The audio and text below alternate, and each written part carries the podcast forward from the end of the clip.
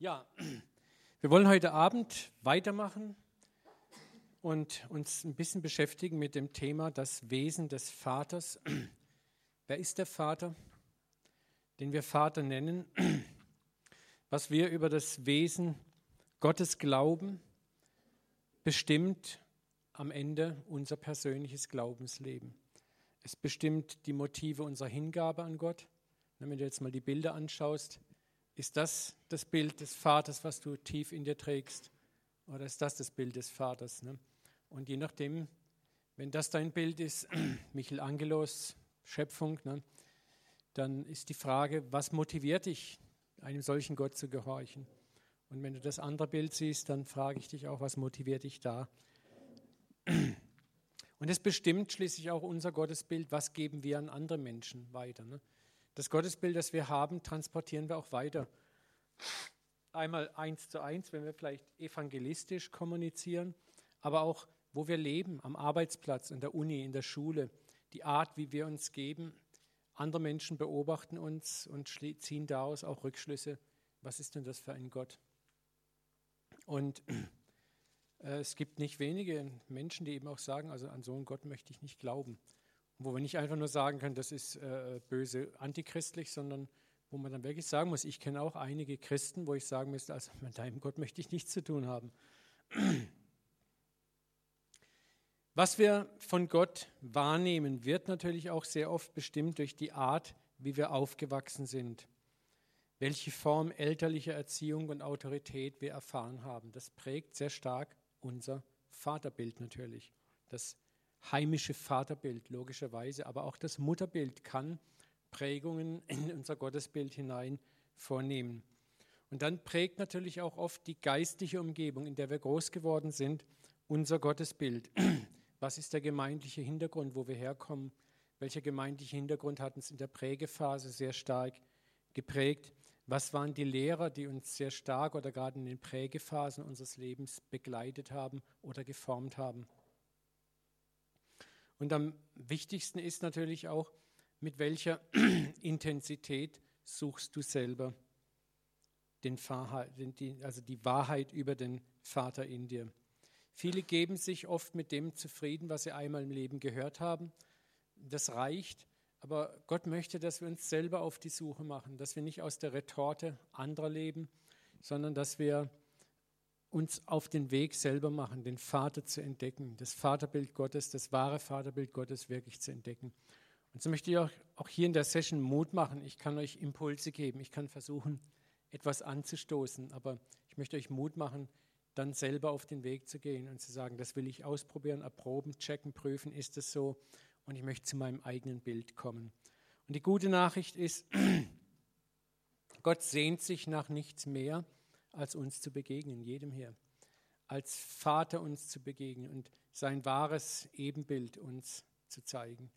Und wenn wir uns auf den Weg machen, Jesus hat nicht umsonst das Jesaja-Zitat nochmal rezitiert: Wenn ihr mich von ganzem Herzen sucht, werde ich mich finden lassen. Fragen nochmal an dich, bevor wir einsteigen. Vielleicht wirst du mal kurz ruhig, kannst doch gerne mal deine Augen schließen einen Moment und die Fragen auf dich wirken lassen. Was ist dein Gottesbild, das du in dir trägst? Welches Gottesbild hast du? Ist er streng? Ist er zornig? Ist er gütig? Ist er liebevoll? Wo hast du dein Gottesbild her? Ja. Hast du dein Gottesbild jemals überprüft in deinem eigenen Leben? Durch Hören, durch Forschen, durch eigene Erfahrung oder ist es ein überkommenes, übernommenes Gottesbild? Eine andere Frage ist, trägt dich dein Gottesbild in Zeiten, wo du nichts bringen kannst? Ermutigt es dich oder entmutigt es dich? Wir alle haben Krisenzeiten, auch im Glauben Krisenzeiten, wo die Dinge nicht so laufen, wie sie laufen sollten, wo wir moralisch nicht dastehen, wo wir gerne stehen würden, wo wir auch von unserer Hingabe nicht dastehen, wo wir stehen möchten. Und das ist die Frage, trägt dich dein Vater auch in dieser Zeit dein inneres Bild vom Vater oder ist, ist dann eher ständiges Kopf einziehen? Verdammt, beschämt es dich, wenn du versagst? Möchte euch gleich nochmal auch drei Offenbarungsquellen über das Wesen des Vaters nochmal nahebringen. Ihr kennt die alle, aber es ist gut, es zu hören. Das ist einmal die Bibel selber, die ein, ein sehr breites Reservoir an bildhaften und auch wunderbaren Geschichten über den Vater hat. Manche müssen wir ausgraben, manche müssen wir aus ihrem kulturellen Kontext lösen. Dann das Zeugnis anderer Menschen kann sehr, sehr wertvoll sein. Ich liebe es, mit Menschen zusammen zu sein, die ein intaktes Vaterbild in sich tragen. Es ist nichts Schöneres, als das zu erleben, wenn Menschen dann mit leuchtenden Augen von ihrem Daddy erzählen. Und da kann man richtig, ach, mehr, mehr. Das ist wichtig. Und das Ziel sollte für uns auch sein, dass wir solche Leute werden, die andere Menschen inspirieren durch unser eigenes Erleben. Ja? Dazu ist der dritte Punkt wichtig, mach persönliche Erfahrungen mit dem Vater. Es ist ganz wichtig. Und der Vater lauert nur darauf, sich dir zu erkennen zu geben, dass du Erfahrungen mit ihm sammeln darfst. Meine Frau hat mir mal, wenn ich mich einmal in einem Gebet überrascht, da hat sie morgens gebetet gesagt, und Papa, lass deine Fuseln hinterm Vorhang vorgucken den Tag über, dass wir dich finden. Und ich gesagt, hä, was waren das, deine Fuseln hinterm Vorhang?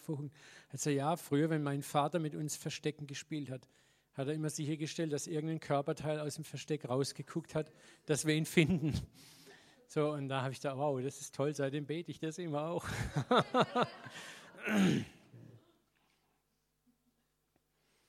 Äh, ja, und ich möchte euch ermutigen, diese drei Offenbarungsquellen für euch selber zu erschließen, um so zu größtmöglicher innerer Sicherheit für euch selber auch zu kommen. Es ist wichtig, Dinge zu hören, aber es ist ganz wichtig, selber dann sich auf den Weg zu machen. Wir wollen, wie gesagt, in dieser Session ein bisschen schauen, was gibt es über das Wesen des Vaters zu erkennen und wie können wir ermutigt werden. Manchmal, wenn man so mit Christen zusammen ist oder manchmal auch, wenn man von Christen hört, hat man den Eindruck, es gibt zwei Götter. Es gibt den Ärgerlichen im Alten Testament und den Gütigen im Neuen Testament. Ne? So, der eine schlag ihm den Schädel ein, brich ihm den Kiefer, zerschmetter seine Kinder an der Wand. Oh. Und in, in der anderen, liebet eure Feinde, tut wohl denen, die euch hassen und, und Güte und Freundlichkeit. Man denkt, hoppla, wo bin ich denn hier hingeraten? Wie kriege ich das alles zusammen?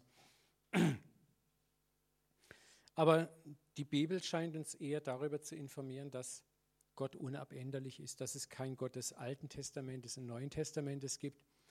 In Malachi, das Alte Testament heißt es, ich der Herr, ich wandle mich nicht.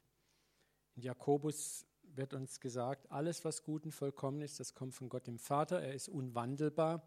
Niemals wechseln bei ihm Licht, Finsternis, Gutes und Böses.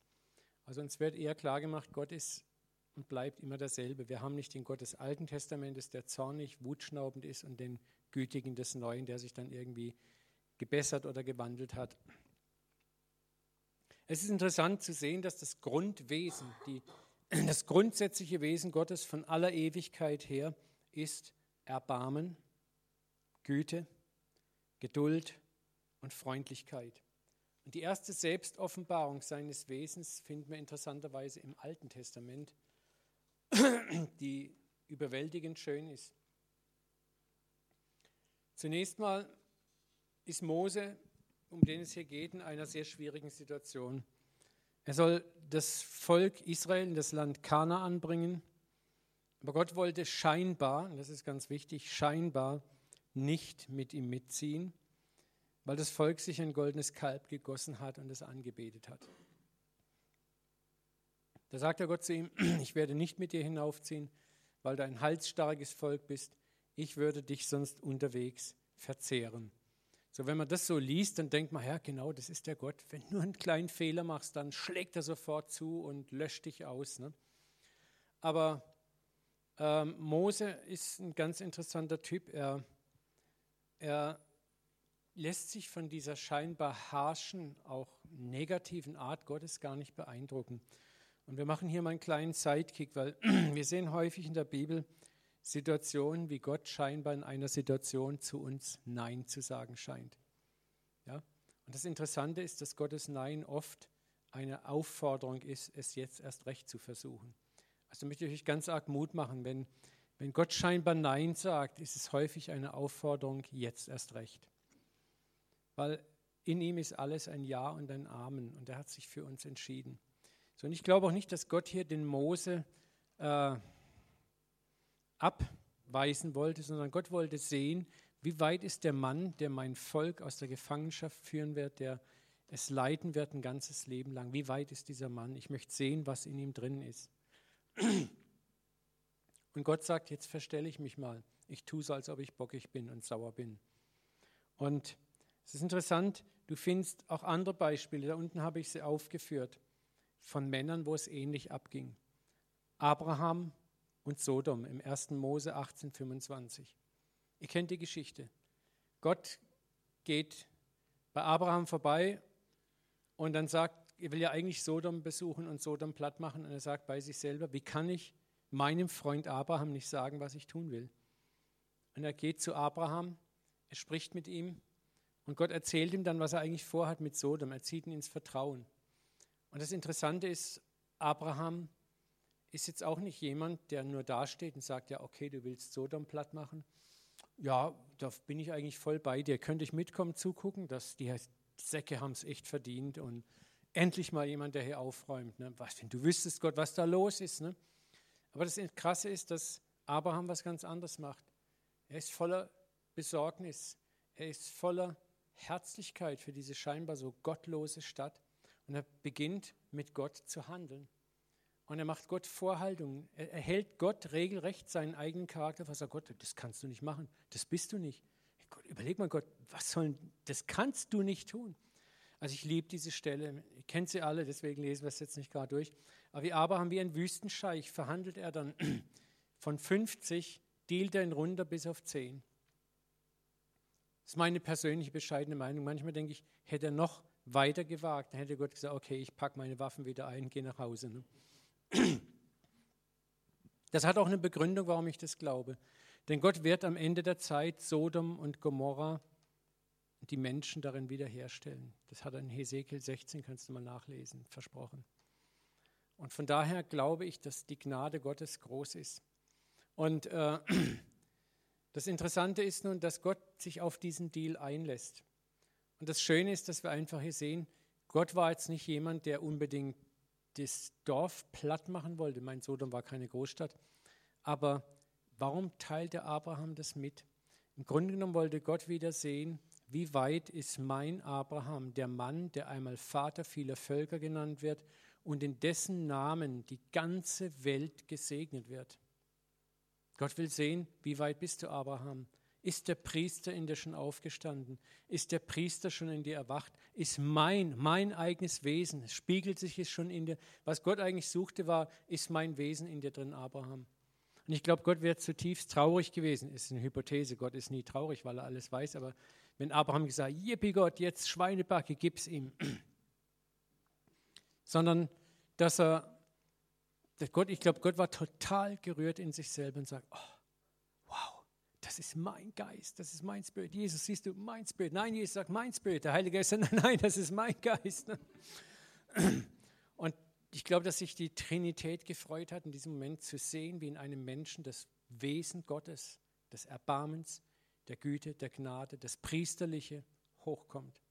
Wisst ihr, und da ist eine ganz tiefe Story verborgen. Das ist unser Job als Christen, als Erstgeborene. Wir sind nicht berufen, diese Welt um uns herum zu verdammen, ihren Untergang herbeizusehen oder uns dauernd nur zu beklagen, wie schlimm die Welt ist, sondern für sie wirklich auf Knien einzutreten und dafür zu beten, dass Gott Gnade, Gnade, Gnade, Gnade walten lässt. Und nicht sagen, jawohl, die haben es endlich verdient. Die andere Geschichte kennt ihr auch, syrische Witwe, die dreimal Jesus bittet, ähm, mach meine Tochter gesund. Das erste Mal, Jesus stellt auf taub. Das zweite Mal sagt Jesus, sorry, bin ich zuständig, falsches Amtszimmer. Und beim dritten Mal sagt Jesus, ähm, weißt du, eigentlich bist du ein Hund. Und Hunde kriegen nicht das gute Futter von mir. Also das waren jetzt drei Sachen, wo man sagen würde, wow. Ich meine, wer von euch hat schon mal gebetet und Gott hat scheinbar gar nicht gehört? da, da hast du schon zu kämpfen mit. Ne? Aber stell dir vor, Gott sagt dann noch zu dir, weißt du, ich bin nicht zuständig für dich. Oder äh, dein Gebet ist nicht so ganz korrekt. Oder er sagt dann noch moralisch irgendwas Übles zu dir. Du bist doch das allerletzte, der allerletzte Heuler und ich soll dich erhören. Ne? Ja, da würdest du doch spätestens dann sagen, jetzt ist Feierabend. Ne? Aber diese Frau hat ein viertes Mal den Versuch unternommen und ist durchgebrochen.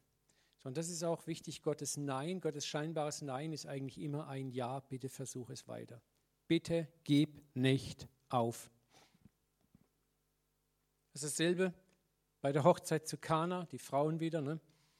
Maria sieht, dass der Wein ausgeht, sagt, hey Jesus, äh, der Wein ist im Ausgehen.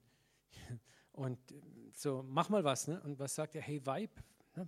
was geht es dich an? Was rempelst du mich an? Ne? Also es ist krass. So, äh, äh, zunächst mal sagt Jesus, ne, das ist nicht mein Job und was, was fällt dir ein, mir hier zu sagen, was ich zu machen habe? Aber sie dreht sich einfach rum, das muss man vorstellen, ne? nachdem sie die Absage kriegt, dreht sich zu den Dienern um, alles, was er euch sagt, macht. Typisch Mama. Ne? Der Sohn sagt nein, die Mutter sagt, ja, ja, ist ja nur mein Sohn. Also ihr macht, was er euch sagt. Ne? Und ich glaube abermals, dass Gott in der Gestalt von Jesus sich bald totgelacht hat innerlich und total begeistert war von dieser Maria und ihrer Ignoranz, ihrer heiligen Ignoranz. Ja, ja, macht, ihr macht, was er euch sagt. Ne? Das ist die Situationskomik, musst du dir mal vorstellen. Ne? Auch die die sich vielleicht angeguckt haben. Aber dann steht der Herr auf und er gehorcht seiner Mutter. Ne? Macht Wasser zu Wein, Mama hat es gesagt. Ne? so, und jetzt kommen wir zurück zu unserem Mose, der auch, Gott sagt ihm, ich ziehe nicht mit dir rauf. Basta, ich will dich platt machen. Aber was sagt Mose? Da bat Mose, lass mich deine Herrlichkeit sehen. Also ich meine, da kriegst du erstmal so eine knallharte Abfuhr und jetzt kommt Mose und sagt, hey, ich hätte eigentlich noch einen Wunsch, lass mich deine Herrlichkeit sehen. Gott hat ihm ja vorher gesagt, du selber hast ja Gnade vor mir gefunden, aber diese komischen Leute, die mit dir sind, nicht. Ne? Und Mose ist clever, er sagt sich, okay, wenn ich bei dir Gnade gefunden habe, dann gehen wir doch gleich mal einen Schritt weiter, Gott. Ich will deine Herrlichkeit sehen. Und der Herr erwiderte, ich will an dir vorüberziehen, damit du sehen kannst, wie gütig und barmherzig ich bin. Meinen eigenen Namen, der Herr, werde ich vor dir aussprechen. Da kam der Herr hernieder in einer Wolke, trat er selbst zu ihm und rief aus des Herrn Namen. Und der Herr ging vor seinem Angesicht vorüber und rief, Herr, Herr Gott, barmherzig, gnädig, geduldig, von großer Gnade und Treue, der bewahrt Gnade in tausenden Gliedern, Generationen. Wir sind bis heute noch nicht bei tausend Generationen angelangt, weltbevölkerungsmäßig. Der vergibt Missetat Übertretung und Sünde, vor welchen niemand unschuldig ist, der die Missetat der Väter heimsucht auf Kind und Kindeskinder bis ins dritte und vierte Glied. Also es ist interessant, ganz sicher hätte Mose, als er sagt, lass mich deine Herrlichkeit sehen, erwartet, dass Gott jetzt eine große Ebene raussucht und dann marschiert eine Armee von Engeln da erstmal vorbei mit gezückten Schwertern dann kommt ein Donnergrollen, dann kommt der Thron Gottes angerollt und die Erde bebt und zittert und alles Glorienschein und Blitz und Donner und Blitzschlag. Aber Gott macht interessanterweise was ganz anderes. Er demonstriert nicht strenge Heiligkeit, um Israel Ehrfurcht zu lehren oder Macht und Stärke, das Heer der Engel, um Mose Mut zu machen für die kommenden Kriege. Gott entscheidet sich, ihm sein tiefstes inneres Wesen zu offenbaren, wer er wirklich ist. Das ist interessant, Altes Testament. Gott entscheidet sich, ihm zu sagen, schau mal, ich bin barmherzig. Es ist interessant, die Wörter mal zu untersuchen. Barmherzig, das Wort barmherzig hat eine weibliche Wurzel und hat eigentlich mit der Mutterliebe zu ihrem kleinen Neugeborenen zu tun. Dieses Erbarmen, das eine Mutter mit dem kleinen Neugeborenen hat, wenn es das sieht. Dieses einfach das Erbarmen, was nichts mit dem Verstand zu tun hat, sondern einfach dieses Vielleicht hast du es auch schon mal erlebt, bist einfach weg. Ne? Und Gott sagt, das bin ich. Ich bin gnädig. Ich gebe Gnade. Ich liebe es, Gnade zu geben. Ich bin geduldig. Gott fährt nicht gleich aus der Haut. Und von daher widerspricht sich Gott schon selber. Du bist ein halsstarkes Volk, ich würde dich sonst unterwegs verzehren. Gott sagt, das habe ich nur so gesagt, ich bin so ja gar nicht. Ne? Ich bin, und jetzt muss Gott nochmal selber über sich selber übertreiben. Er fängt jetzt nochmal an von großer Gnade. Er sagt ja schon, ich bin gnädig, jetzt sagt er aber, dass du es wirklich kapierst, Mose, von großer Gnade. Nicht nur ein bisschen Gnade, große Gnade. Und darüber hinaus große Treue. Also Gott steigert sich jetzt selbst noch einmal. Der da bewahrt Gnade in Tausende von Gliedern, Tausende von Generationen. Sagt Gott, hört meine Gnade nicht auf. Und jetzt kommt was Interessantes. Er sagt, er vergibt Missetat, Übertretung und Sünde. Für uns sind das alles Wörter, die uns nichts mehr sagen. Im Hebräischen bedeutet diese drei Wörter bedeuten die gesamte Bandbreite von Sünde. Da ist Sünde gemeint, die mit voller Absicht geschieht. Da ist Sünde gemeint, die Perversion beinhaltet. Da ist Sünde gemeint, die mit absolut grobem vorsätzlichen Vorsatz geschieht. Und Sünde gemeint, die aus absoluter Rebellion und Ungehorsam geschieht. Also nicht, nicht so einfach ein paar nette Fehler. Ich habe mal aus Versehen einen Bleistiftspitzer mitgenommen oder so. Sondern was Gott hier eigentlich diese drei Dinge adressiert, sind so richtige Hardcore-Sünden. Und das ist interessant, dass Gott sagt, das bin ich. Vor welchen niemand unschuldig ist, was die Wahrheit ist. Keiner ist schuld, äh, unschuldig. Ne? Der die Missetat der Väter heimsucht auf Kind und Kindeskinder. Ist interessant, genau diesen Fluch gewissermaßen hebt Gott selber in Hesekiel auch wieder auf und in Jeremia, wo er sagt, äh, die ihr sagt, oder ihr habt das Sprichwort unter euch, dass die Väter saure Trauben gegessen haben, die Kinder haben stumpfe Zähne davon bekommen. Gott sagt, ich will dieses Sprichwort nicht mehr unter euch hören. Nicht soll der Vater für den Sohn bestraft werden, noch der Sohn für den Vater, sondern jeder soll für seine eigene Sünde bestraft werden. Und dann kommt gleich der Übergang auf den neuen Bund. Das ist in Hesekiel, ich glaube 16. Ich kann es euch nachher mal raussuchen. So, das heißt, auch hier äh, egalisiert sich Gott. Aber was ganz wichtig ist, äh, was wir hier sehen müssen, wir, wir sehen einfach, dass Gott, es ganz, ganz wichtig ist, dass Mose eine Erkenntnis über das Wesen Gottes kriegt. Gott spürt ganz klar, was der Mose nicht braucht, ist, ist Mords, Kriegsgeschrei und Kriegsgedöns und Schärfe, Härte und Autorität, sondern was Mose braucht, war Güte, ein Blick in das Herz Gottes wie es zu ihm hingewendet war und zu Israel. Und Mose sah ein, ein grenzenloses Erbarmen, das über Jahrtausende hinausging. Und das ist das, was Paulus sagt, ist Gott für uns? Wer kann denn gegen uns sein? Mose sollte ahnen, auch zu diesem Zeitpunkt schon, dass Israel nicht nur einmal hinfallen würde, sondern noch viele, viele Male. Und Mose sollte ein Priester sein. Er sollte in der Lage sein, priesterlich vor Gott einzutreten. Und das ist der Grund, warum Gott ihm schon so früh sein wahres eigenes Herz zeigt. Und es geht uns heute nicht anders als Mose. Da ist eine historische Bedeutung, aber wir müssen es auch für uns ergreifen als Christen. Auch wir stehen in den Herausforderungen des täglichen Lebens und erfahren, wie oft wir fallen in Treulosigkeit, in Unglauben, Kleinglauben gegenüber Gott. Und gleichzeitig stehen wir in den Herausforderungen, wo wir Gottes Hilfe brauchen. Ja, kennst du? Du sündigst und gleichzeitig brauchst du einen neuen Kühlschrank und hast das Geld nicht. Ja, und jetzt beten. Ne? Da gehört Wissen dazu, dass Gott überaus gnädig und barmherzig ist. Und oft klagt uns dann da oft unser Gewissen an, oh, ich bin schlecht gewesen, oh, ich habe da nicht genug gemacht und hier nicht.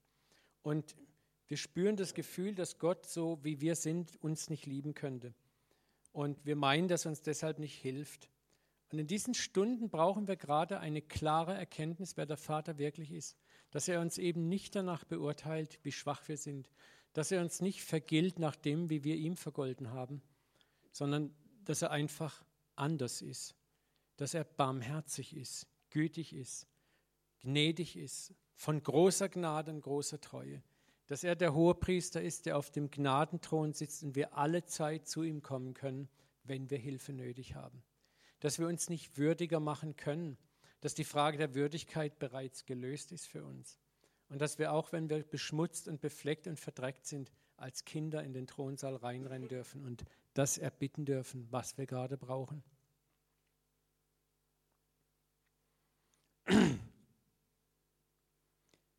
Schauen wir jetzt mal diesen Vers an. Das ist, kannst du jetzt aufschreiben, Hesekiel 18, 20.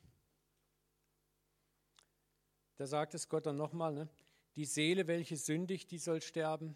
Der Sohn soll nicht die Missetat des Vaters mittragen. Der Vater soll nicht die Missetat des Sohnes mittragen. Auf den Gerechten sei seine Gerechtigkeit, auf den Gottlosen seine Gottlosigkeit. Wenn aber der Gottlose ablässt von all seinen Sünden, die er begangen hat, und alle meine Satzungen beachtet und tut, was recht und billig ist, so soll er gewiss leben. Alle seine Missetat, die er begangen hat, soll nie mehr gedacht werden. Er soll leben um seiner Gerechtigkeit willen. Oder habe ich etwa Gefallen am Tod des Gottlosen? Das ist auch ein Wesenszug Gottes. Gott hat kein Gefallen am Tod des Gottlosen. Habe ich nicht vielmehr Gefallen daran, dass er sich von seinem Weg bekehrt und lebt? Gott ist auch nicht gegen diese gottlose Welt zornig und wütend und entbrannt. Er liebt sie immer noch. Er liebt diese Welt in ihrem gefallenen Zustand. Er sieht immer noch die Chancen und die Möglichkeiten, was er gestalten kann. Deswegen müssen wir Christen mal wegrücken ein bisschen von der Sprache des Gerichts und hinkommen zu einer Sprache der Gnade, auch den Menschen gegenüber, auch den Menschen ohne Gott. Hier sehen wir übrigens auch ein interessantes, ein kleiner Sidetrack auch.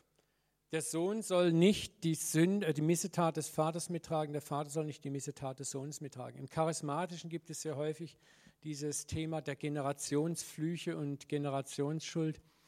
Ein, ein Thema, was ich persönlich eher zwiespältig als hilfreich sehe, weil ich habe es zu oft erlebt, dass Leute dann aus diesem Gefängnis gar nicht mehr rauskommen, weil Vielleicht ist in der Generation noch, noch gewesen und in der Generation vielleicht auch, dann brechen wir das und das. Ja, aber wenn die Generation auch gesündigt hat, müsste ich das dann auch brechen. Und ihr merkt was, wer weiß schon, in welcher Generation denn nicht doch irgendwas wie wo passiert sein könnte. Und man kann sich so gefangen nehmen in diesen Generationsflüchen und Generationsschuldgedönse.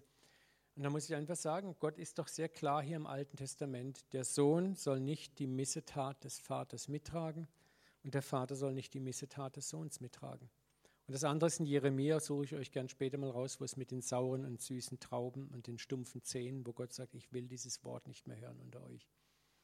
So, vielleicht schmeckt es dem einen oder anderen nicht, aber das ist ein sehr wichtiger Aspekt, den wir auch betrachten müssen. Äh, diese typische Generationsschuld, dass Gott jetzt dich nur bestraft, weil dein Vater Müll gebaut hat, das gibt es nicht. Es gibt genetische Vererbung, klar, es gibt Vererbung durch, mein Vater war ein Säufer, ein Alkoholiker und ich bin in einem kaputten Haus aufgewachsen. Aber selbst da kenne ich Leute, die einen völlig guten Weg gegangen sind. Ich kenne Leute, die sind in einem Top-Elternhaus ausgewachsen und sind ganz miese Wege gegangen. Das kann man so nicht sehen. Ja. Aber prüft es für euch selber. Aber hier ist Gott sehr deutlich. Und hier zeigen sich die Heilsabsichten, die Gott durch sein Opfer in Christus verwirklichen möchte. Nur wer mutwillig fortdauernd sündigt, wird bestraft.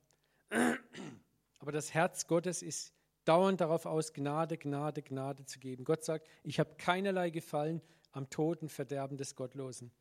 Unser himmlischer Vater liebt Gnade und Gnade geben über alles.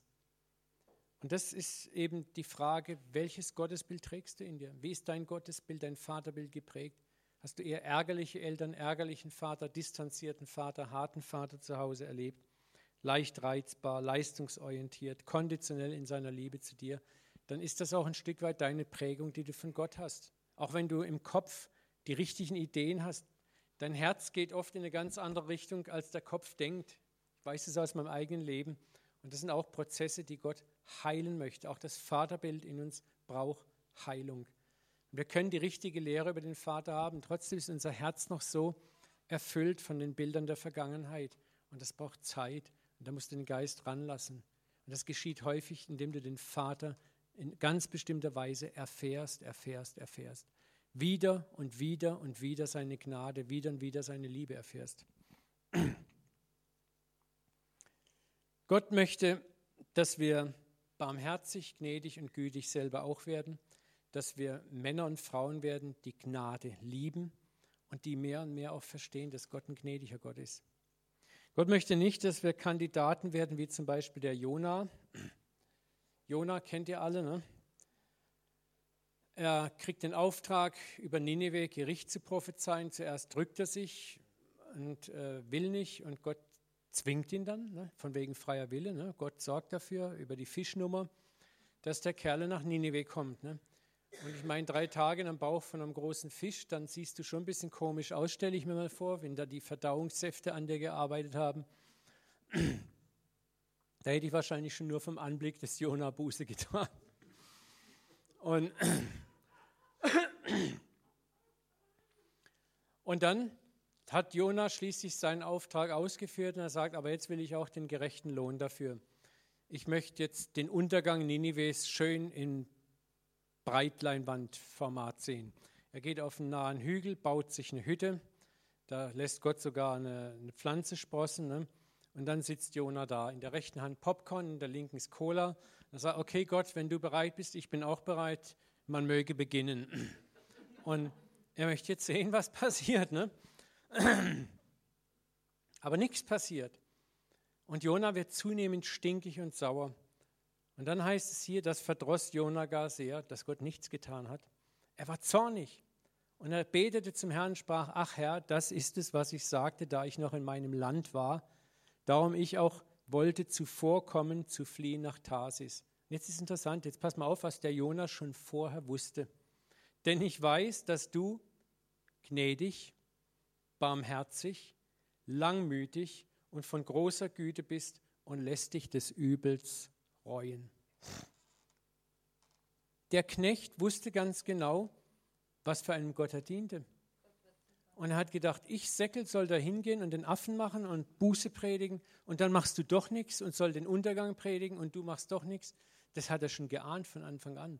Aber was, was für uns wichtig ist, der alttestamentliche Gott war nicht ein feuerspeiender, blutschreinbrünstiger, schreiender Gott, sondern im Alten Testament hatten die Leute schon eine Vorstellung, die durchaus neutestamentlich ist. Gnädig, barmherzig, langmütig, von großer Güte und lässt dich des Übels schnell gereuen. Und dann spricht Gott zu ihm, dich jammert der Rizinusbaum, daran du nicht gearbeitet hast, hast ihn auch nicht aufgezogen, der in einer Nacht geworden ist und in einer Nacht verdarb. Jetzt kommt das Herz Gottes wieder raus. Und mich sollte nicht jammern Ninive, solch einer großen Stadt, in welcher mehr als 120.000 Menschen sind, die nicht wissen den Unterschied, was rechts oder links ist dazu auch noch die vielen Tiere. Stell dir mal vor, Gott kümmert sich sogar um die Tiere. Das ist ihm auch ein Anliegen. Aber das sind 120.000 Menschen. Ne? Und jetzt kommen natürlich die Frommen, sagen immer, ja, die haben ja Buße getan. Also entschuldigen mal, 120.000 Menschen Buße tun, das kommt mir ein bisschen komisch vor. Und dann glaube ich, wenn du die Geschichte anguckst, Nineveh blieb immer eine räuberische Stadt. Es war immer Babylon. Ne? Also das war jetzt mal momentan hat der König sich in Sack und Asche gelegt und Gott hat gesagt, okay.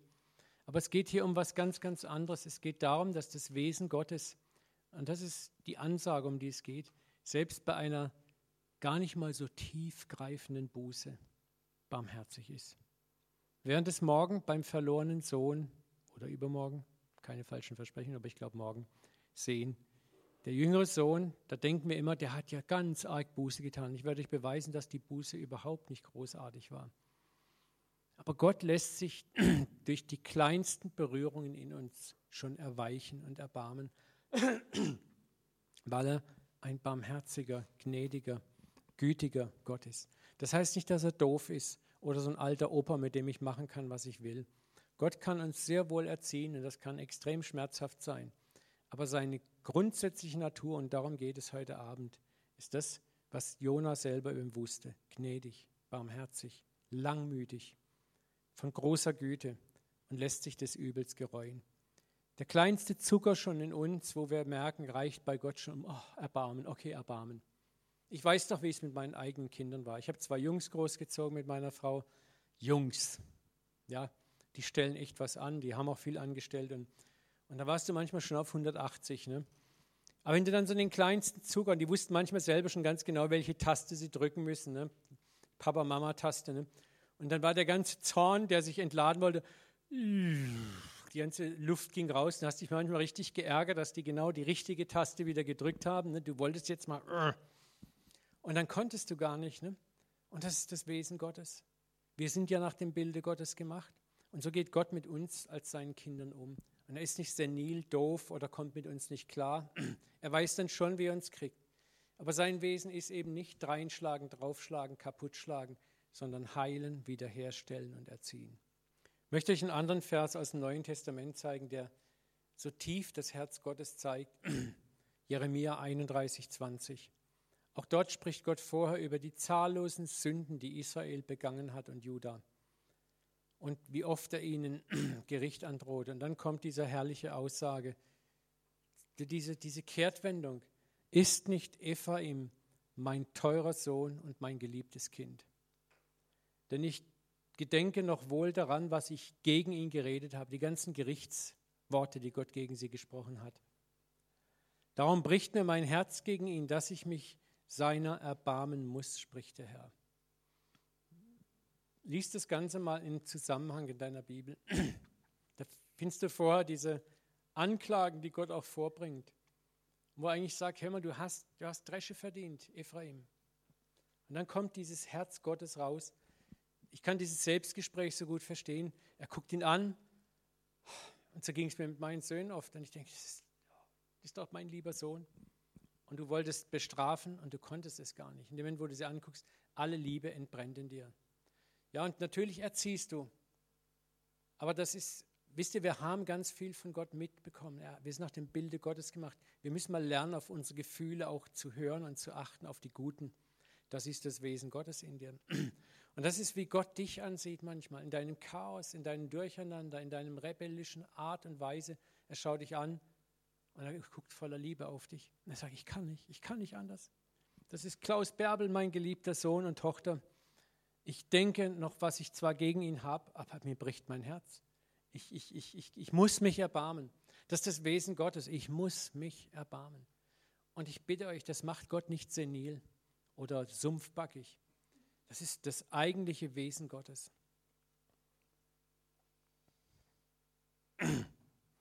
Dann hat sich Gott offenbart in Christus, in einem körperlichen Dasein. Gott selber lebte 33,5 Jahre unter seinen Geschöpfen und Kindern nicht abgeschieden in einem herrlichen Palast oder in einem Tempel, fern von den realen Nöten seiner Kinder, sondern mitten unter den Menschen als einfacher Zimmermann, als wandernder Lehrer, unter den einfachsten der Einfachen. Irgendwann kommt der Punkt, wo die Jünger ihm sagen, hey, zeig uns doch den Vater. Und Jesus spricht diese bedeutungsvollen Worte aus, solange bin ich bei euch und du kennst mich nicht, Philippus. Wer mich sieht, der sieht den Vater. Wie sprichst du denn, zeige uns den Vater? Und wer mich sieht, der sieht den, der mich gesandt hat. Und auch hier sagt Jesus, schau mal, was, was du an mir wahrnimmst, so wie ich bin, wie ich mit den Sündern, den Huren, den Zöllnern, den, den ganzen Sündern umgehe, das ist der Vater, das ist dein Vater, das ist euer Vater, das bin ich. Sein Ziel war, das innerste Wesen des Vaters zu demonstrieren. Er war voller Liebe zu den verlorenen Schafen, den Huren, Zöllnern und Sündern. Er lud sie mit Güte ein, zurückzukommen. Interessanterweise ist auch, wenn wir die Bibel lesen, aufmerksam, also das Neue Testament oder die Evangelien, dann stellen wir eins fest, Jesus war oft nur gegen eine Gruppe zornig und laut. Und das waren die Frommen. Das waren die Frommen. Die Frommen haben Dresche gekriegt ordentlich. Die, die sich anmaßten, selbst gerecht und gut zu sein. Die nicht bereit waren, ihre eigene Schuld anzuerkennen. Und das ist immer etwas, was mich aufmerken lässt, wo ich sage, heute bin ich der Fromme. Die Pharisäer sind wir heute und die Sünder sind da draußen. Und wir müssen aufpassen, dass wir nicht in diesen Habit der Pharisäer reinfallen. Und da sind wir schneller, als wir auf drei zählen können. So, und, und deswegen ist es so wichtig, dass in uns Christen auch das Wesen des Vaters sich reflektiert, gerade dem Sünder gegenüber. Nicht, dass wir ihn mit Gericht totschlagen, sondern dass wir die Liebe, das Erbarmen und die Güte des Vaters immer wieder sichtbar machen, auch wenn es schwer ist manchmal. Auch wenn es schwer ist manchmal. Jesus zerbrach die religiösen Vorstellungen und die Lehren über das Wesen des Vaters, die von vielen Juden als endgültig angesehen wurden Und viele lebten in einer Unfähigkeit, das wahre Wesen Gottes zu erkennen. Jesus kam in eine Zeit rein, wo das Glaubensleben buchstäblich tot war in Israel. Erstickt in einer Unmenge an Regeln und Regulatorien und Bildern und Vorstellungen, die man vom Frommen hatte. Und wie gesagt, wir, wir müssen aufpassen, wir leben in derselben Box manchmal. Als bibeltreue Christen, wir kennen die Schrift, wir wissen alles, wir haben die richtige Weisheit mit Löffeln gefressen, wir sind es, uns liebt Gott. Und Gott kam in sein Haus und er wurde von seinem eigenen Haus nicht willkommen geheißen. Ich frage mich manchmal, was würde passieren, wenn Jesus heute unter uns wäre? Würden wir ihn erkennen? Oder würden wir ihn auch voll Argwohn und Misstrauen betrachten? Würden wir uns auch empört abwenden? Würden wir auch sagen, wenn er plötzlich ein Bekenntnis ablegt über sich, wie es in Johannes 7 oder wo geschehen ist, wo Jesus sagt, wer mein Fleisch nicht isst und mein Blut nicht trinkt. Und was sagen die engen Jünger? Das ist eine harte Rede, wer kann sie hören? Und fortan verließen ihn alle. Und er fragt die zwölf auch, wollt ihr auch von mir gehen? Und die blieben. Das ist krass. Jesus hat natürlich, müssen wir belegen, ne, stellen wir vor, für die Kultur damals. Und er erklärt wieder gar nichts. Er sagt einfach, hey, mein Fleisch, mein Blut müsst ihr essen, trinken, ist der wahre Trank, die wahre Speise. Und das sagt er so von 0 auf 100. Ist doch klar, dass die erstmal alle ausflippen. Aber Jesus erklärt sich auch gar nicht groß. Ne? Und das sind wir wieder an dem Punkt, wo wir dann so die Nase rümpfen. Aber was ist, wenn wir heute mal mit Wahrheiten konfrontiert werden, die uns eben nicht so runtergehen, sondern so runtergehen? Da sind wir ganz schnell auch dabei, Irrlehrer, Heretiker, Falschlehrer und was für Labels wir alle dann haben. Ne? Und bloß nicht nachdenken. Ich habe mich so gut eingerichtet in meiner religiösen Box und ich will jetzt keine Unruhe mehr haben. Ne?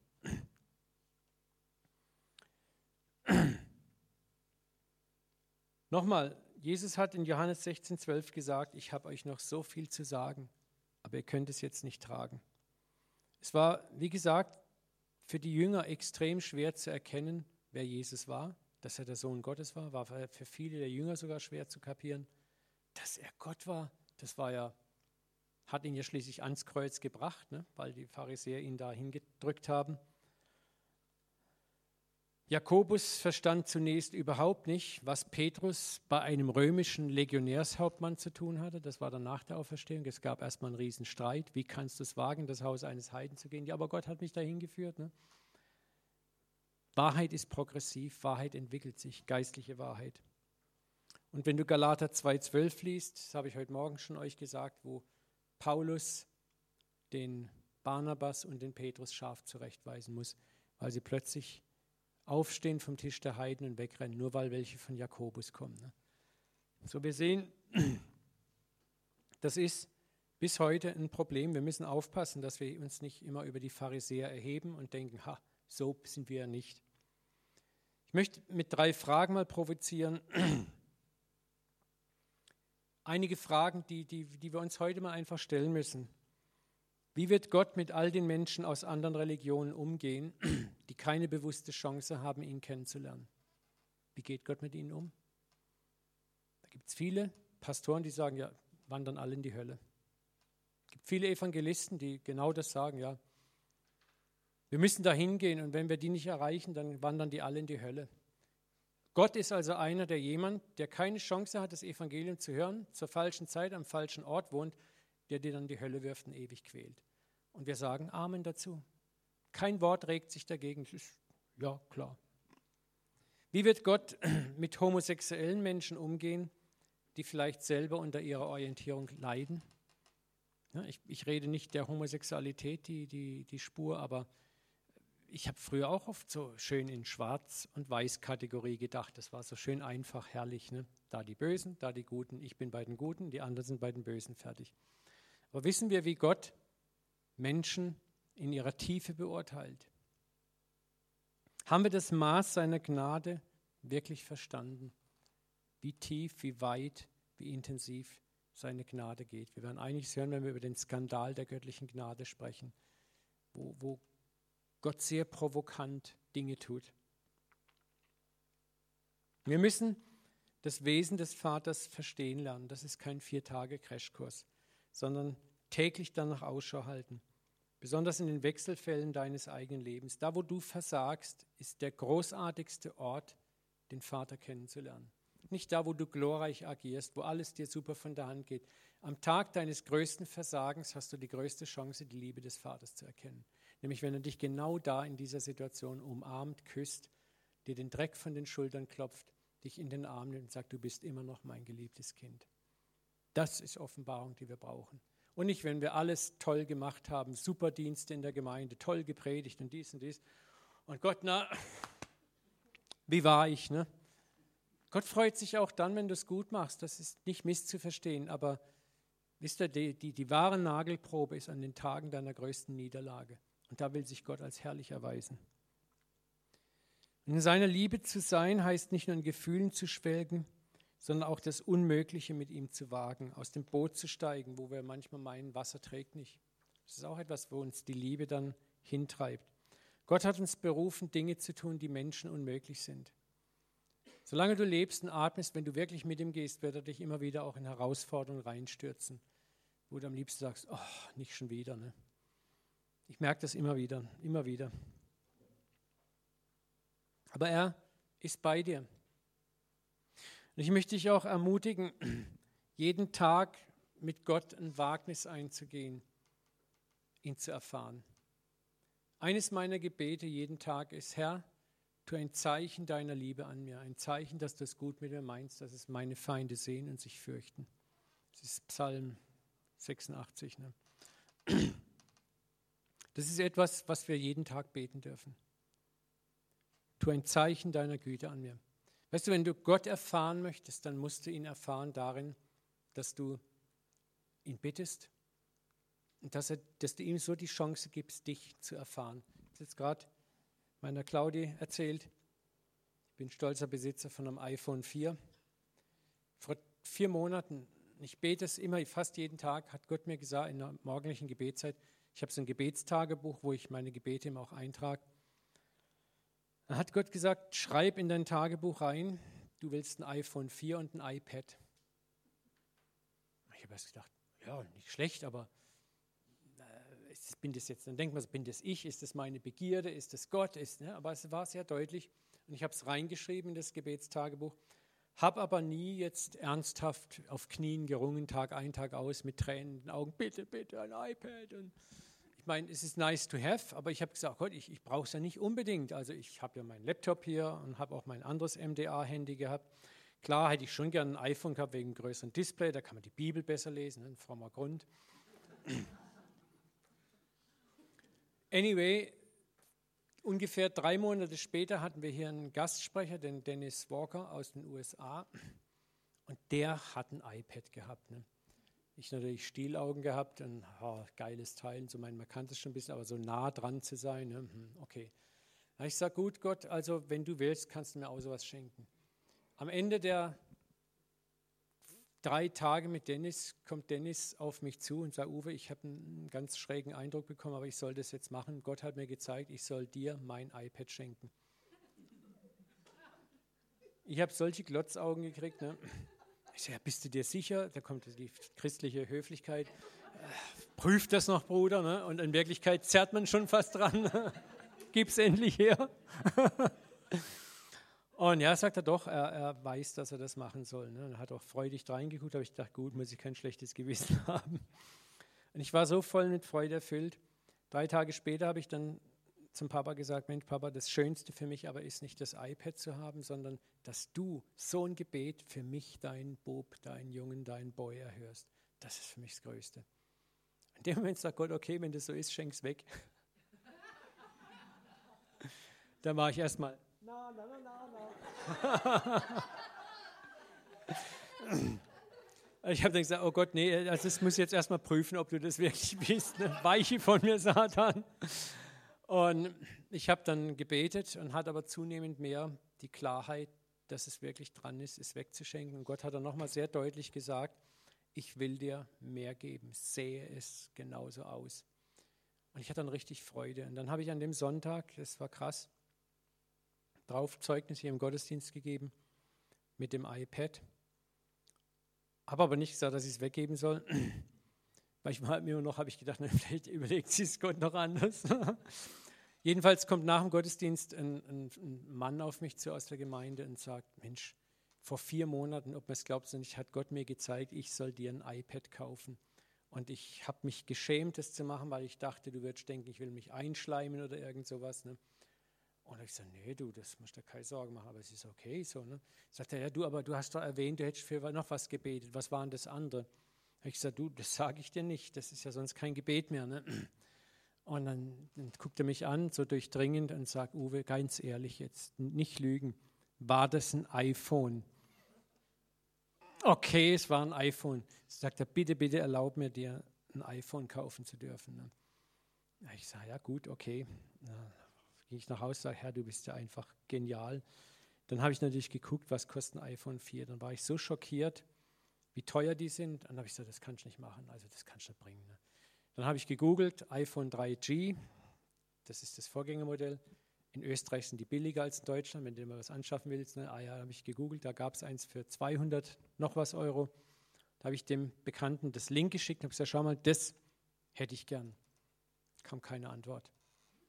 Zwei Tage, drei Tage, dann habe ich gesagt, okay, ist gut, ich habe, gut. In der Zwischenzeit wusste ich, wem ich mein iPad zu geben habe. Der junge Mann war außer sich vor Freude, das war gnadenlos.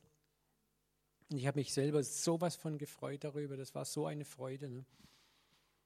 Und ich hatte das iPhone weggegeben. Eine Stunde später klingelt das Telefon, ist meine Frau dran und sagt, du Uwe, heute ist ein Paket für dich gekommen. Sag ich, ja, was? Ja, ich weiß nicht. Ja, was ist denn der Absender? Ja, von Apple. Apple? Ich sage, ich habe nichts bei Apple bestellt. Ne? Ich sage, mach mal auf. Ne? Macht es auf. Sag ich, was ist denn drin? Ja, ein iPhone 4. Mit einem Psalm drauf. Ne? Und dann wusste ich schon, das war, ja, ja, das war der Bekannte oder der Bruder aus der Gemeinde, der hat gesagt, hier rutsch mir den Buckel runter, da kriegst du kein 3G, sondern ein Vierer. Ne? Also es ist einfach krass zu sehen, wie Gott gütig ist, wie auch wenn du bescheiden bist und sagst, nee, ich nütze jetzt nicht Gelegenheiten aus und Gott sagt, das ehrt mich und ich gebe dir mehr. Ne? Dann war noch was Krasses. Am Tag drauf habe ich gedacht, ja gut, so ein toll, tolles Phone muss man schützen. Da habe ich gesehen, gibt es diese Schutzhüllen. Ne? aus Gummi. Ich dachte, die kaufe ich mir gleich als erstes, dass wenn mir das mal runterfällt. Und eine Stimme sagt zu mir, du gehst heute nicht in den iShop, die Hülle holen, geh auf den Flugplatz. Bei uns ist ein großer alter Flugplatz, da bete ich immer. Geh beten und dann geh ins Geschäft. Ganz deutlich gehört. Ich habe das gemacht. Ich war noch nicht mal eine halbe Stunde im Büro gesessen, kommt jemand zur Tür rein. Der junge Mann, der mich das iPad geschenkt hat, und sagt zu mir, Uwe, hast du dir schon die Hülle gekauft? Nee, aber ich wollte heute Morgen, oh, zieht einen Gutschein aus der Tasche, sagt, Uwe, den habe ich dir heute Morgen dort gekauft, einen Gutschein, ich will, dass du dir das auf meine Kosten kaufst. Ne? Habe ich dann eine Hülle und vier neue Folien, so Schutzfolien bekommen. Und ich wollte euch einfach Mut machen, äh, erprobe ihn, erfahr ihn, das Wesen des Papas. Das sind Dinge, weißt du, manchmal braucht es lange. Gott gibt dir manchmal ganz schön viel, weil er sagt, du brauchst einfach viel, bis du es kapierst.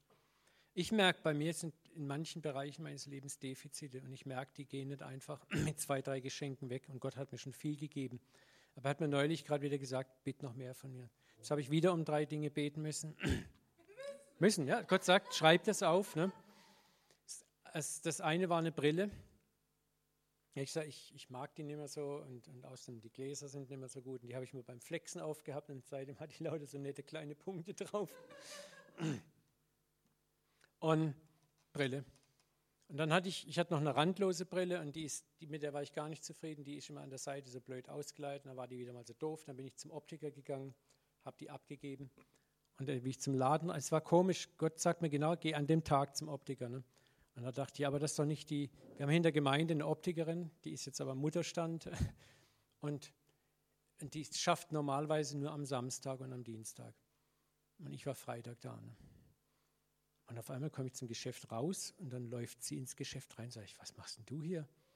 Ach ja, ich muss heute zusätzlich, die haben mich gefragt, ob ich heute noch mit aushelfen kann. Sag, hatte ich dann Zufall, ich, sage, ich soll meine Brille um 14 Uhr abholen. Könntest du sie mir dann am Sonntag in den Godi mitbringen? Ja, das mache ich, kein Problem. Jetzt wusste ich nicht, dass sie quasi aber die Brille dann in die Hand bekommen hat und untersucht die und stellt fest, dass der Ankerpunkt an der Seite, da war irgendwie nicht ordnungsgemäß schon vorher befestigt Sie spricht mit dem Chef persönlich, ist ein Garantiefall. Ich kriege das ganze Geld für die Brille, die ich nie mochte, zurück. Und sie hat mich dann gleich angerufen, ich nachmittags gleich in den Optiker, habe mir gleich meine neue Brille bestellt. Ne? Nur noch ein paar Euro drauf bezahlt. Und das war so krass. Und zwei Tage vorher sagt Gott, schreibt es auf. Ne?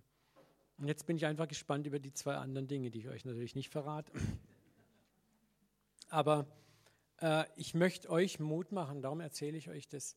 Das Wesen des Vaters erkennen hat damit zu tun, ihn zu erleben. Und, und das ist etwas, du kannst hier Vorträge hören, das ist eine Sache. Eine andere Sache ist, erfahr ihn. Bitte ihn jeden Tag, dir ein Zeichen deiner Liebe zu tun. Das sind Dinge manchmal auch, ich könnte euch seitenweise, bücherweise, wo ich E-Mails, im richtigen Moment E-Mails von Eindrücken mit Leuten kriege, die so hammermäßig auf meine Situation passen. Wo ich mal, eines Morgens war ich so deprimiert, bin aufgewacht, war so erschüttert innerlich, Gott sagt, nimm deinen MP3-Player raus. Ich habe mir am Abend vor ein paar Serien runtergeladen von einem Prediger, den ich mag. Ich pick wahllos eine raus und das fängt gleich mit einer Story an, die so 1000 Prozent mit meiner Situation zu tun gehabt hat. Und dann kommt ein Lied. Ich habe geplärrt an dem Morgen, war fünf Uhr morgens im Bett, das Lied. Ich habe nur noch geheult. Das war, wie wenn Gott selber mir das zusingt. Ne? Und das sind so Dinge, erlebe ich wieder und wieder und wieder.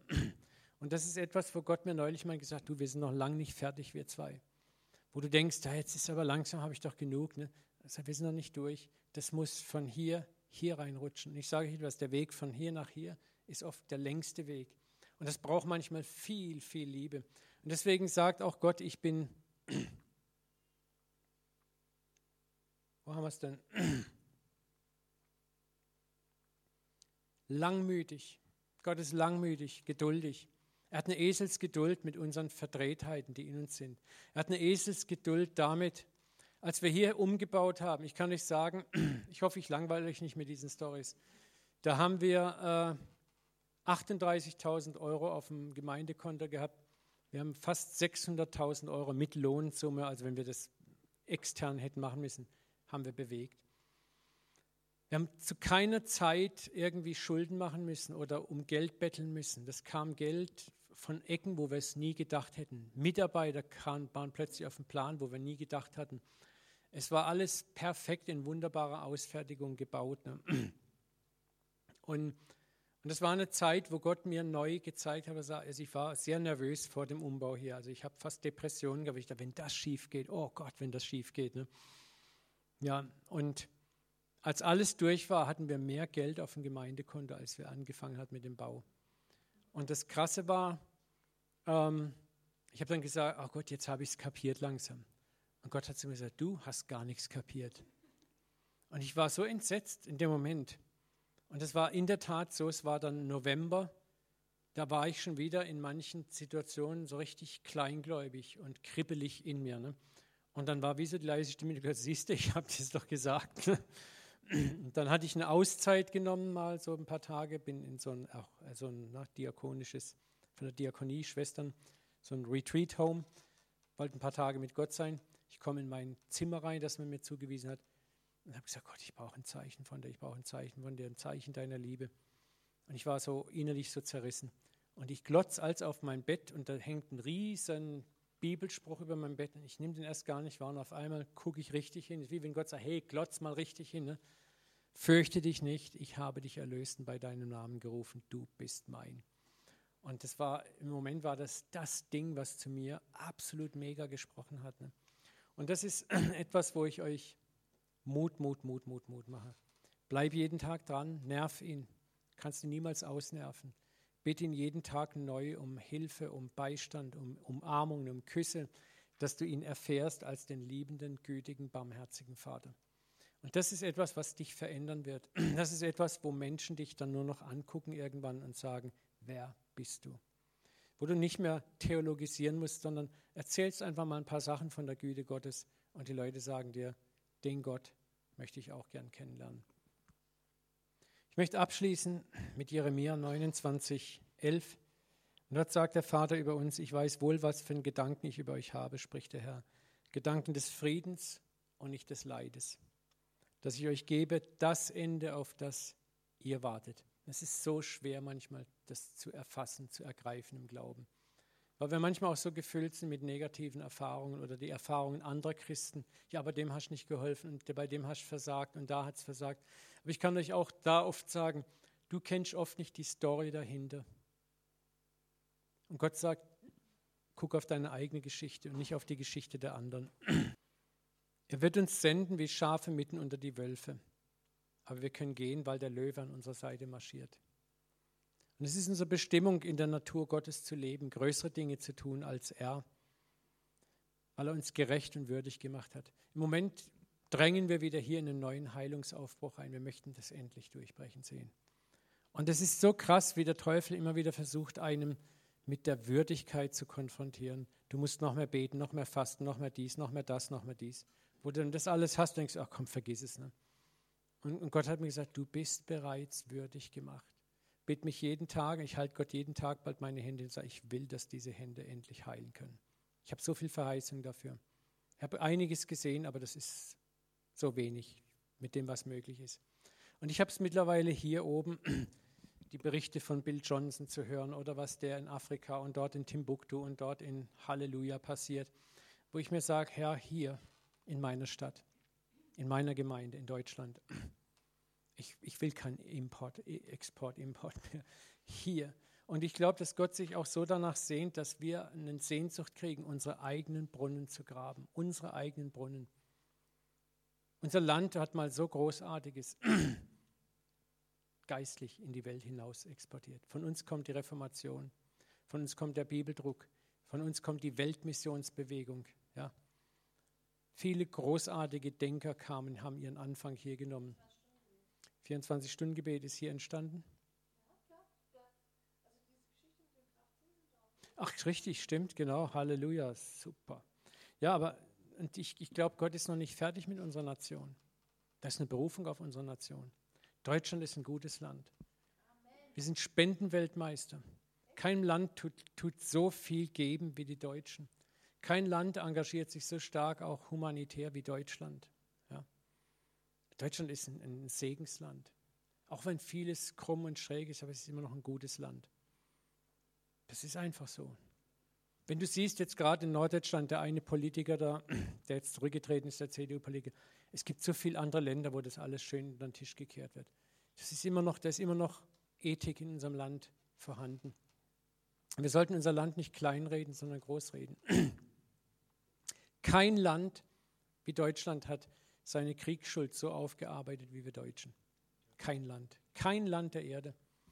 Kein Land hat so massiv Reparationszahlungen geleistet an die Juden wie Deutschland, vom ersten Moment an, als der Krieg rum war. Und ich glaube, dass das ein Grund ist, warum Deutschland aus der Asche wie ein Phönix aufgestiegen ist und eines der mächtigsten Wirtschaftsländer der Erde wurde. Ich meine, nach dem Krieg war nichts mehr da. Die Besatzungsmächte haben hier alle Fabriken und so weiter Maschinen abgebaut, mitgenommen, da war nichts mehr. Ja, und trotzdem in kürzester Zeit. Und das, das passiert nicht einfach nur so. Und das ist, weil auch ein bedingungsloses Ja zu unseren Verbrechen, zu unserer Kriegsschuld da war. Die wurde benannt, die wurde bekannt und die wurde auch mit materiellen Gütern gut gemacht bis heute noch. Und ich, ich glaube, dass Gott das ehrt. Und viele jüdische Geistliche sagen uns auch, da ist eine, eine Beziehung schon immer gewesen zwischen Deutschland und den Juden und Israel. Ja, da, da ist, ist einfach was passiert und das müssen wir so sehen. Und von daher dürfen wir auch für unser Land noch eine große Erweckung erwarten und auch Durchbrüche, geistige Durchbrüche, wo wir wieder die Nation nicht nur mit Mercedes-Benz und VW und Audi beglücken, sondern dass wir auch wieder das Licht Gottes in einer ganz tollen Weise in die Welt raustragen. Da haben wir eine Berufung für. Amen. Ihr habt es geschafft. Lasst uns mal noch kurz ein Gebet sprechen und dann dürft ihr mir Beifall klatschen. Vater, wir, wir danken dir ganz herzlich für diesen ersten Tag, diesen Start. Danke auch für die geniale Idee, die Silvia gehabt hat, dass wir heruntergehen sollen und dass es hier auch recht kühl war, wir es gut ausgehalten haben. Vater, ich möchte jetzt all das, was wir heute schon gehört haben, in deine lieben Hände legen. Ich bete, dass du zu uns allen sprichst. Bring das heim, was für jeden Einzelnen hier wichtig ist. Jedem trifft was anderes, jeder berührt was anderes. Vater, lass das, was für jeden Einzelnen wichtig ist, ins Herz fallen. Wir bitten um Herzenserkenntnis und nicht um noch mehr Kopfwissen. Beten, dass du uns inspirierst, auch heute Abend, Vater. Wo können wir erste eigene neue Schritte gehen? Dass wir es mit Freude und Fröhlichkeit tun. Vater, und offenbar uns mehr von deiner wirklichen Liebe, von deinem Papa-Bild. Dass wir immer mehr das Bild des himmlischen Papas in uns haben, zu dem wir voll Freude hinlaufen. Dem Gott, bei dem keine Furcht eben ist, wo Furcht nicht in der Liebe ist und wo wir uns nicht mehr fürchten müssen. Auch wenn wir massiv versagen, dass wir voller Zuversicht zu dir rennen, Vater, und trotzdem den Mut haben, unsere Gebete und Bitten auszusprechen, weil nicht wir uns würdig machen, sondern du uns würdig gemacht hast. Ich bete, dass du jetzt einen jeden segnest, auch auf dem Nachhauseweg. Ich bete, dass du jeden segnest, Vater, auch im Schlaf, auch da, wo wir jetzt vielleicht in Hotels übernachten, dass das Bett nicht hart ist, quietscht, knarrt und kracht, Vater, dass die Zimmernachbarn ruhig sind und dass wir morgen früh ausgeruht und frisch hier wieder zusammenkommen dürfen. In Jesu Namen. Amen. So, ihr kriegt noch die